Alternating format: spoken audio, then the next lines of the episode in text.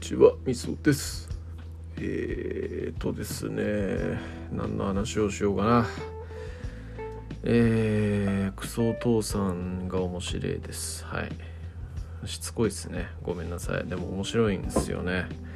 また最新回が原ちゃんのまじいかれたトークなんで、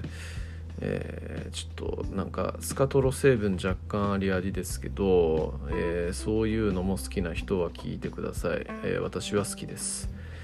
えそんな感じなんですけどあのなんかこう昔の漫画ってあるじゃないですか。いわゆる古典漫画ともはや言ってもいいような漫画群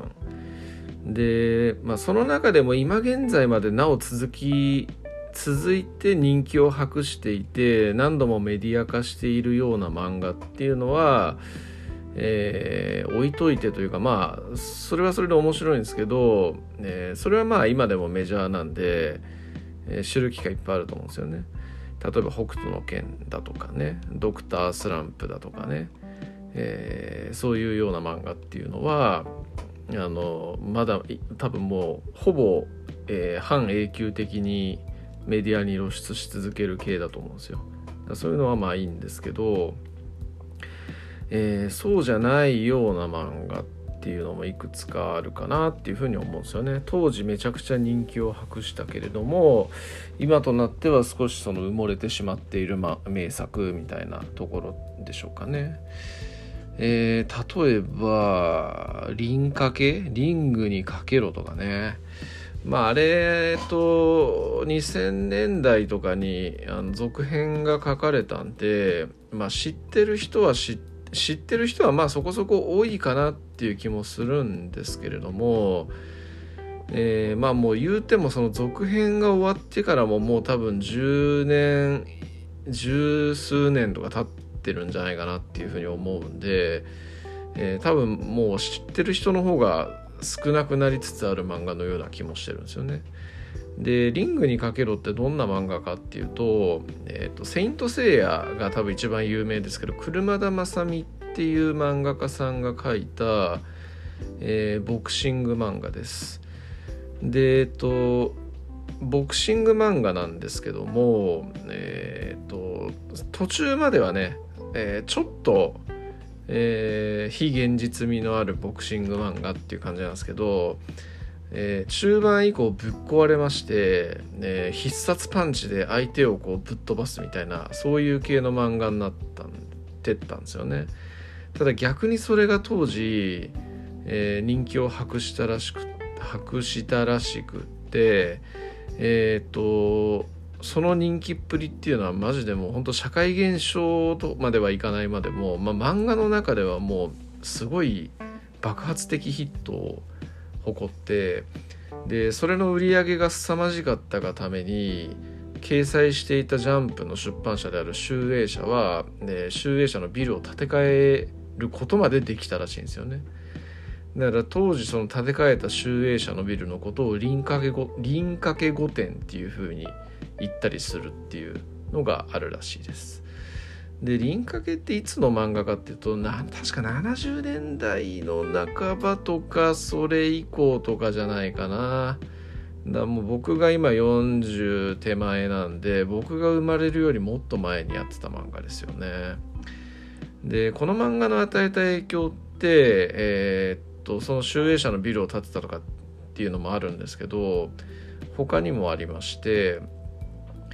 えっ、ー、とねあの一説によるとその必殺戦いの最中に必殺技名を叫ぶとかって多分今当たり前だと思うんですよね。カメハメハとかゴムゴムのなんとかとか、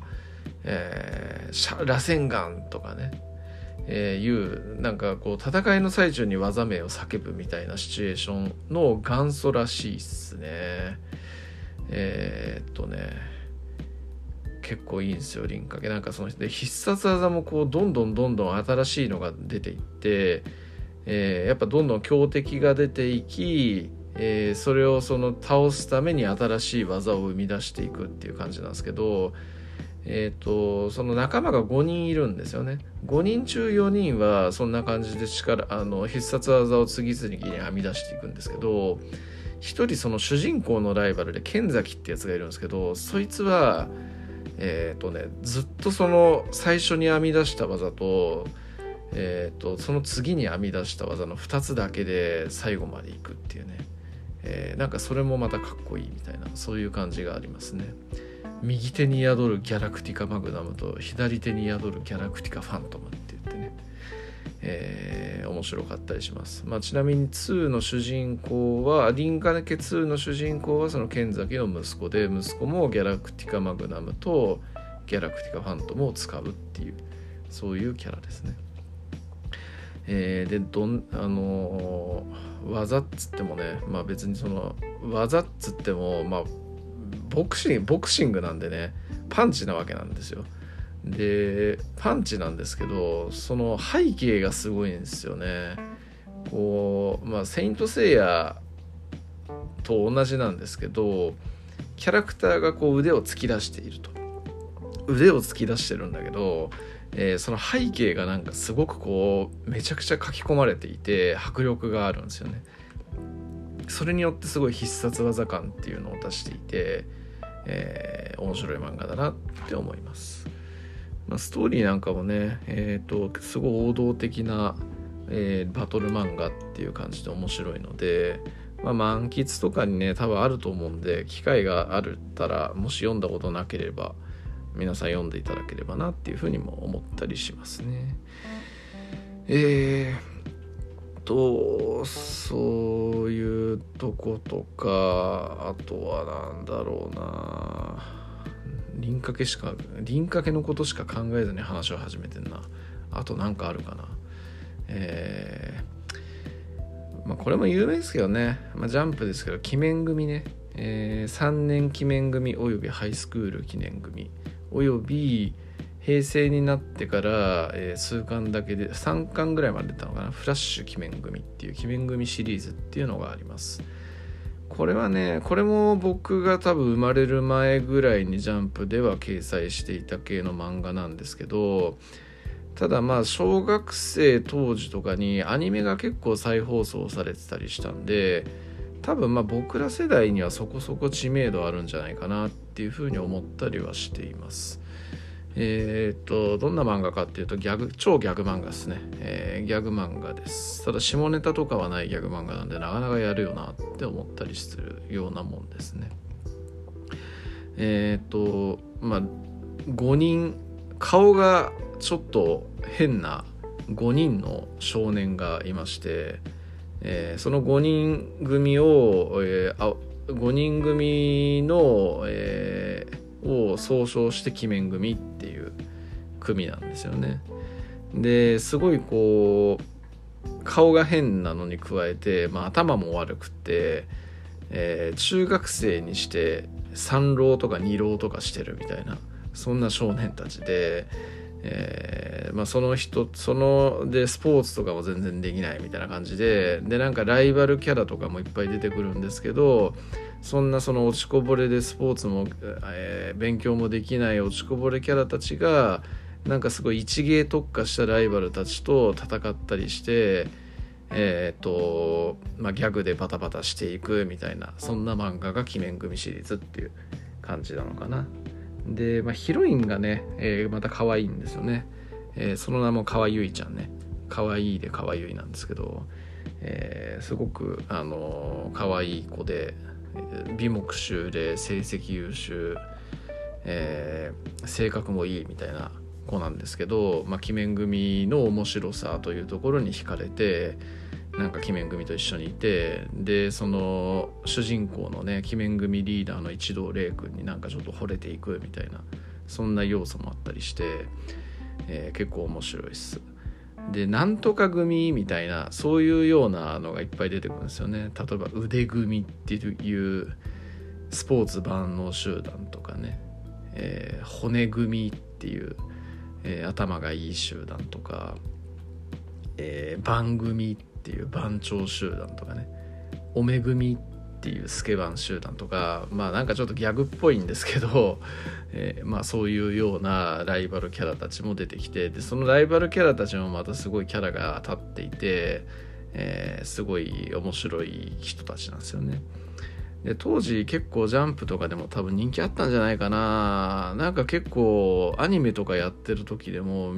友達とか結構見てるやつがいてなんか当時の共通言語みたいな感じになってたりしたんでやっぱこれもねすごく面白い漫画なんですよね。えー、ただこの作者さんがねちょっとその若い頃から漫画描いてたんですけど、まあ、漫画家のよくその宿病っていうかみんなかかるって言いますけど、まあ、腰痛ね。で腰痛が悪化してなんかすごいヘルニアとかになっちゃってえー、っともうほんとなんか座ってまともに座ったり立ったりしてられないぐらいにまで超悪化してしまって、えー、鬼面組を書き終えた後に、えー、とまた1本書いたんですけどその1本書いたもうほんと途中の途中全然完結とかしてない途中で病気療養に入ってで十数年とか音沙汰ないかった状態ででまたちょっとその始めてみっかみたいな感じで鬼面組の続編みたいのをまた始めたんですけどそれも3巻ぐらいでえー、っとまたね病気が悪化しちゃって旧療養に入っちゃったみたいなそんな感じなんですよね。非常に才能ある作者さんなんですけどもその辺残念だなっていうふうに思ったりする人ではあります。まあね多分僕らより上世代には有名ですけどもあんまり今僕よりも下世代で知ってる人って少ないような気がするので、えー、なんかやっぱ、えー、心にね残っていってほしい漫画だなというふうに思ったりするものですね鬼面組に関しても。うん、えー、そんなとこかな。うんそんなとこっすかね。えー、まあオリンピックやってますね。オリンピックあのフィギュアスケートが僕好きでして男子のフィギュアの方ね。でまあもう「ユーリオンアイス」っていうアニメがもうかなり前だな。67年前かな。そんな前じゃないか。まあ結構前からやっていた漫画があってあアニメがあってでそれきっかけでフィギュアにめっちゃ興味持ってでそれ以来ずっと見ているんですよでそれ以来ずっと見ていた時からずっと一戦級でね羽生結弦選手が、えー、ずっとこうトップレベルで頑張ってるっていう感じがマジすげえなっていうふうに思いますね。えー、まあ、前人未到の4回転アクセルねいやほんと半端じゃないっすよね。なんかあのだな何の話だっけな。えー、古典ラジオかな。えー、っと樋口さんのなんかの番組か忘れましたけどあのマラソンかなんかで何分の壁何分の壁か何分の壁みたいのがあってそれを何十年間も破れなかったんだけど、えー、一人がそれをクリアしたらこうその後もずっとみんなそのタイムなんていうのは余裕で超える人が出てきて、えー、来たみたいな話があったんですけどフィギュアスケートも全く一緒であのずっと4回転ジャンプっていうのが、えー、そんないっぱい飛べる人いなかったんですけど、えー、なんか当たり前のように飛ぶ人が出てきてでそれによってなんかもう4回転がすげえ当たり前みたいなそういうような感じになった競技なんですよね。でただその4ジャンプって、えー、っといくつあんだ？トーループフリップループルッツアクセル、まあ、5種類あるんですけど5種類のうちアクセルが一番難しいんですよね。でそのアクセルの4回転だけは4回転時代が来た後もだでも誰も飛べないし飛ぼうとすら思っていないっていう状況の中で羽生結弦が今季初めて挑戦をしたっていうねそういうのなんですよ。で、まあ、その4回転アクセルね、えー、まあ、ちょっとねネタバレですけど、まあ、惜しくもこう2回公式戦では今季飛んだんですけど、まあ、両方とも、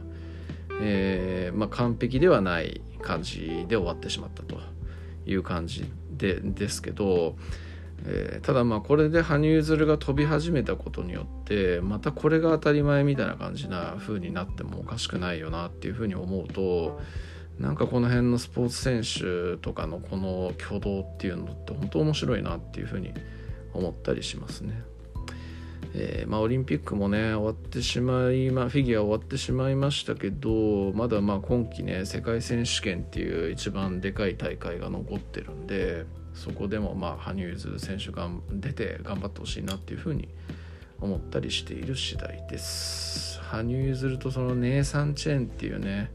正直この2人が本当もうトップ中のトップっていうか多分もう歴史上でも群を抜いて半端じゃない2人なんじゃないかなと思ってて。でこの2人がなんか完璧な演技でぶつかり合ったみたいな時って意外と少ないんですよね。どっちかがなんかこう大きなミスをしてしまって、えー、なんか消化不良で終わってしまうみたいのが、えー、多かったりするんで。なんか願わくば本当完璧な演技を見せてそれで点数を競ってもらうっていうのを一度見てみたいなっていうふうに思ったりしているというところですかね。はい、えー、長くなっちゃった。はい。おしまいです。お疲れ様です。